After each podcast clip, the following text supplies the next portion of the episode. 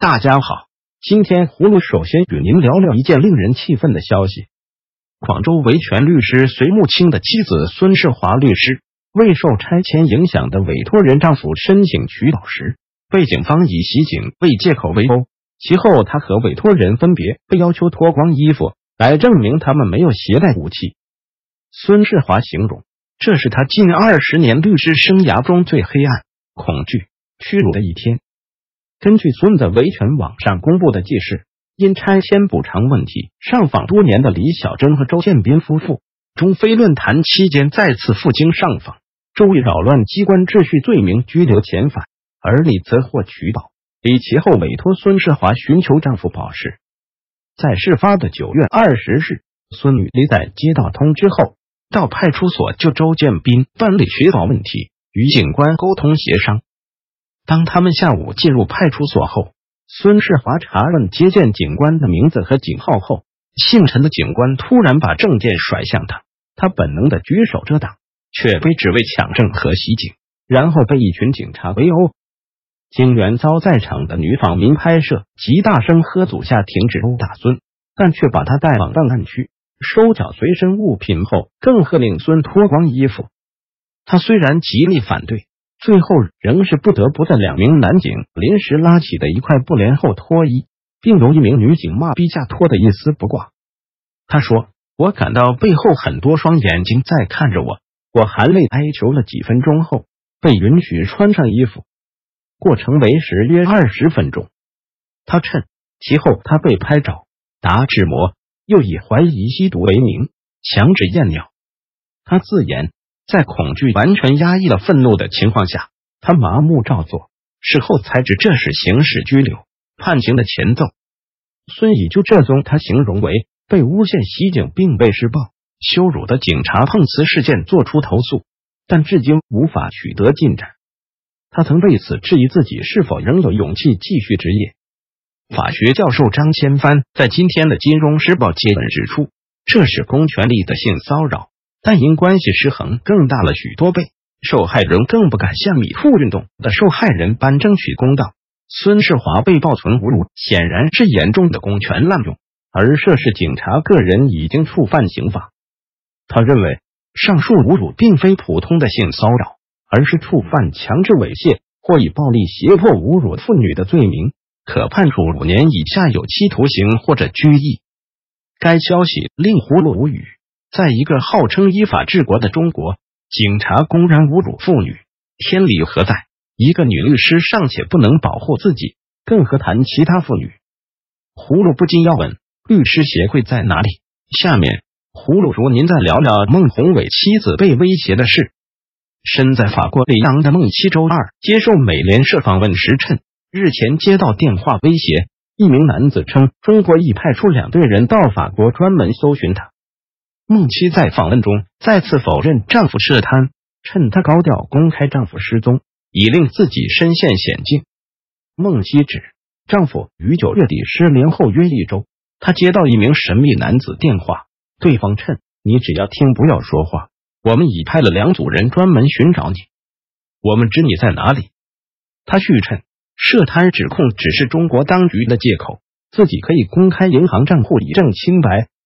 孟希续指，公开事件是希望可以帮助到遇到相同情况的失踪者家属，为他忧虑连累在中国的家人，拒绝上镜及公开自己的姓名。美联社引述一名匿名法国司法官员指，法国警方正调查孟希受恐吓一事，唯未能证实中方是否已派人赴法。葫芦很钦佩孟的妻子格蕾斯勇敢与中共暴政抗争的行为。格蕾斯公开银行账户的行为，可以让习近平利用反腐清除政治对手、迫害官员的丑行曝光于天下。习近平在一个民智已开的社会实行法西斯统治是不得人心的。接着，葫芦与您聊聊湖南卫视献媚习近平的丑闻。今年春季以来，中国最受欢迎的电视台之一湖南卫视相继推出了旨在向中国年轻一代灌输习近平思想。的电视秀《社会主义有点潮》和其第二季节目《新时代学习大会》，海外媒体和分析人士认为，这是中国推动对习近平个人崇拜的进一步升级。人民网最近的一则报道曾介绍，由湖南省委宣传部策划，湖南广播电视台制作，并联合人民网和中国教育电视台联合出品的《社会主义有点潮》的第二季新时代学习大会，将在湖南卫视和人民网首播。报道的小标题说，该节目是定位高，以大学习领会新思想，拥抱新时代。报道还介绍，该节目共分五集。每集四十分钟，各集分别围绕着习近平关于新时代中国特色社会主义、马克思主义、习近平从政实践，特别是党的十八大以来的历史性成就等。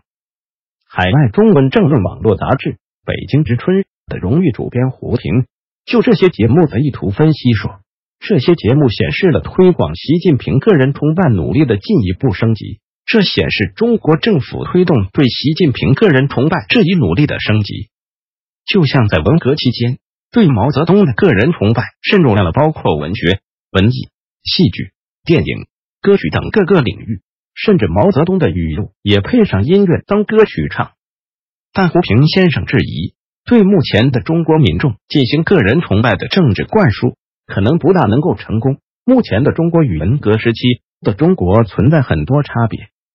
中国目前的大背景已经发生了很大的变化。如今的中国民众，尤其是年轻人，也不大容易会轻易接受这类旨在向他们灌输个人崇拜的东西。习近平的写作等也不如毛泽东。我想，这些节目在搞了几季之后，可能就会消失。博讯新闻网主编韦之也表示，如今的中国民众不像毛泽东时代那民众那样容易被蒙骗。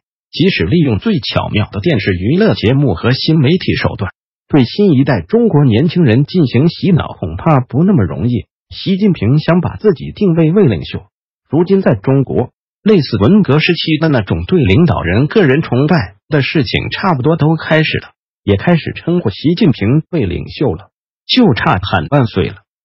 但如今的中国年轻人不会接受推广对习近平个人崇拜的这些东西。所以我怀疑这些节目能搞多久？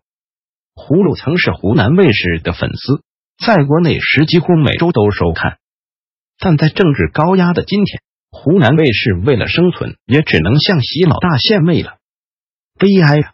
最后，葫芦再与您聊一个国际奇闻：金正恩邀请教宗访问朝鲜。范蒂刚收到来自平壤的邀请，并非首次。金正恩的父亲金正日就曾在二零零零年向当时的教宗约翰保罗二世发出过访问平壤的邀请，但最终不了了之。朝鲜被认为是世界上人权记录最恶劣的国家之一，尽管官方宣称该国民众享有宗教自由，但除了在为数不多的几个官方控制下的教堂之外，在其他地方举行宗教活动却被严厉禁止。一般认为。朝鲜境内大约有八百到三千名天主教徒，而韩国的天主教徒人数则超过五百万人。葫芦认为，金正恩作为独裁者，其思维天马行空，一方面残酷迫害基督徒和天主教徒，另一方面厚颜无耻向教宗伸出橄榄枝。按基督教的教义，金正恩应该是被撒旦附体。好了，今天葫芦就与您聊到这里，明天再见。